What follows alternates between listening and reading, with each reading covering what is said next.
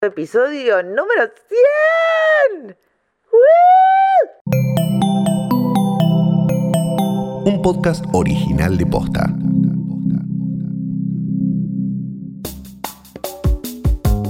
El Congreso de Perú destituyó al presidente Martín Vizcarra por incapacidad moral permanente.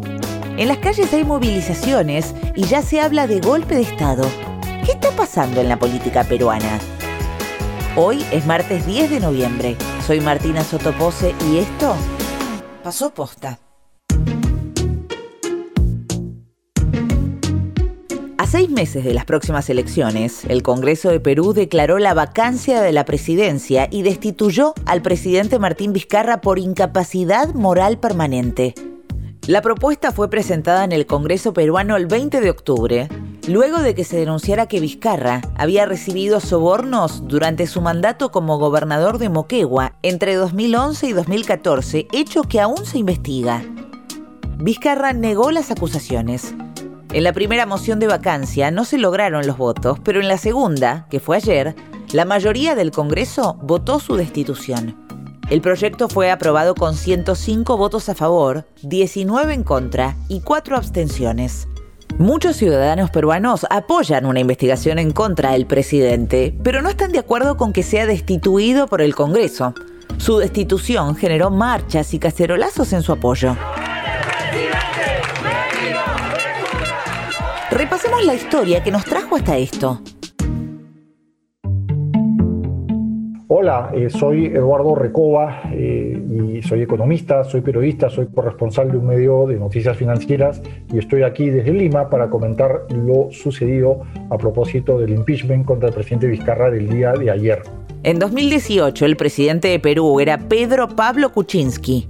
Sus supuestos vínculos con la causa del Lavallato y el indulto que otorgó al expresidente Alberto Fujimori, quien cumplía una condena por crímenes contra los derechos humanos, debilitaron mucho su mandato. El Congreso intentó declarar vacante la presidencia por incapacidad moral, pero no consiguió los votos. Sin embargo, el 21 de marzo de 2018, Kuczynski renunció y pasó a la presidencia quien era su vice, Martín Vizcarra. El presidente Martín Vizcarra, desde que asumió el mandato, generó una serie de anticuerpos por sus políticas que tanto la clase empresarial como la clase política las leyeron como progresistas. Ello llevó a una situación de enfrentamiento primero con el anterior Congreso, con un Congreso que estaba copado en contra del Ejecutivo que representaba Martín Vizcarra. Por eso, hace casi un año, Vizcarra disolvió constitucionalmente el Congreso y promovió una segunda elección de nuevos congresistas.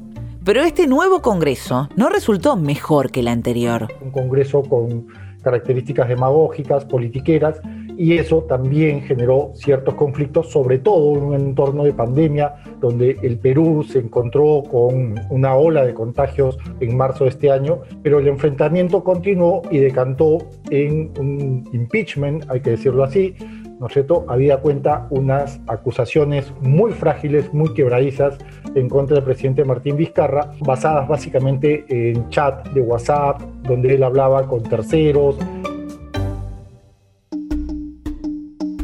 Este pedido de destitución tiene su origen en la supuesta participación de Vizcarra en hechos de corrupción las pruebas que lo vinculan son una serie de mensajes de WhatsApp que intercambió en su periodo como gobernador de Moquegua. Lo que tenemos son efectivamente WhatsApp entre un presidente Vizcarra y un exministro que tuvo él, donde, mira, eh, la conversación es como una, eh, digamos, el intercambio pueden ser como lo que podría yo tener con, uno de mis mejores amigos, ¿no? Los diálogos iban, iban desde, oye, a mí no me gusta el whisky, prefiero el pisco, ¿no? Entonces, en realidad no había mucho sustento y no había mucho que escarbar. Sí es cierto que Vizcarra tiene procesos eh, pendientes, pero son procesos que en definitiva debieron o tienen que seguir su curso legal dentro de un eh, debido proceso, no justifican pues un impeachment eh, tan grosero y tan obsceno como el que vimos el día de ayer, ¿no?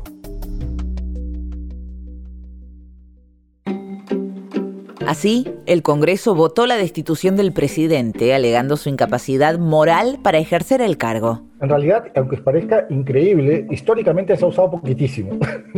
O sea, es increíble, pero hemos tenido gobernantes que han hecho y deshecho en el Perú. Soborno, peculado, eh, torturas, secuestros, y pues nunca los han eh, cuestionado bajo esta figura constitucional, ¿verdad? Yo no soy fan de Martín Vizcarra, eh, yo he sido muy crítico, sobre todo desde el Frente Económico, que es mi campo, pero sí tengo que reconocer que en el caso de Martín Vizcarra, las eh, supuestas pruebas que llevaron a esta figura constitucional fueron muy débiles. Y además, varios congresistas están comprometidos en causas de corrupción.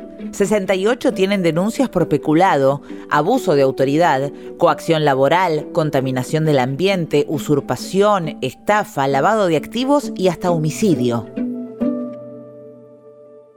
Esta destitución forma parte de una nueva corriente que apareció en América Latina para sacar presidentes del poder. El impeachment o juicio político. Lo vimos con el caso de Dilma Rousseff en Brasil o Fernando Lugo en Paraguay.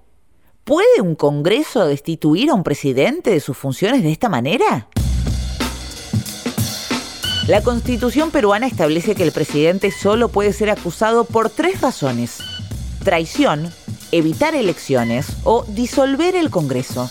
La Constitución también determina que la presidencia puede ser declarada vacante si el presidente muere, renuncia, huye, es destituido o tiene una incapacidad física o moral. Pero, ¿qué es una incapacidad moral? Esta calificación es subjetiva. A lo largo de la historia, la incapacidad moral estuvo ligada a la capacidad psíquica o psicológica del presidente y solo en algún caso vinculaba a una situación moral. No hay un criterio para lo que significa comportamiento inmoral. La inmoralidad termina siendo lo que decidan los 87 votos necesarios en el Congreso. Es imposible defenderse de esa acusación. En este caso, la inmoralidad es definida como tener una investigación en curso. También hay que ver la calidad de los congresistas, ¿verdad? Muchos de ellos están cuestionados desde el Poder Judicial, muchos de ellos eh, representan grupos económicos, representan lobbies muy oscuros, muy poco transparentes y que no tienen tampoco, por otro lado, una adecuada preparación para poder enfrentar problemas de fondo. Ellos ven muy el corto plazo, que es lo que ha pasado actualmente.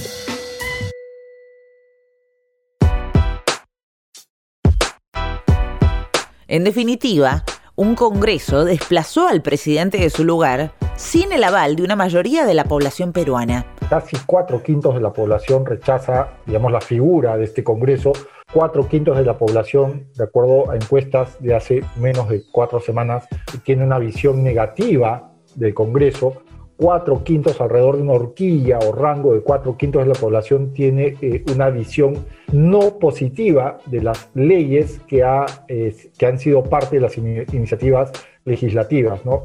Con lo cual, la generalidad de la población peruana está en contra y de todo ello decanta en que la población peruana está en contra de lo sucedido el día de ayer. La presidencia quedará a cargo de Manuel Merino de Lama, presidente del Congreso, hasta las nuevas elecciones que van a ser en abril de 2021 el presidente del Congreso, que es un señor Merino, en definitiva, y yo te lo digo en todo, con toda la buena onda del mundo, eh, no está preparado para este reto. No hay congresistas que estén capacitados para manejar política económica, no hay congresistas capacitados ahorita para capitanear política fiscal que es tan necesaria. Va a significar un retroceso económico evidentemente en todos los programas de ayuda, en todos los planes de contención y de mitigación contra la COVID-19, evidentemente eh, va a significar una demora, ¿no es cierto?, en el gasto público. Lo mismo, va a ser evidente que este Congreso, de acuerdo con lo que hemos visto en los últimos eh, meses,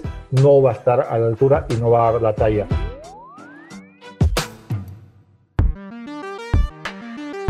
¿Qué nos espera? Nos espera quizás un par de semanas de incertidumbre. Vamos a ver qué nuevos ministros van a colocar. Esperemos también que en abril, el 11 de abril, que son las elecciones acá en Perú, los peruanos y las peruanas nos manifestemos en contra de lo que ha pasado ese día 11 de abril, ¿no? que son las elecciones.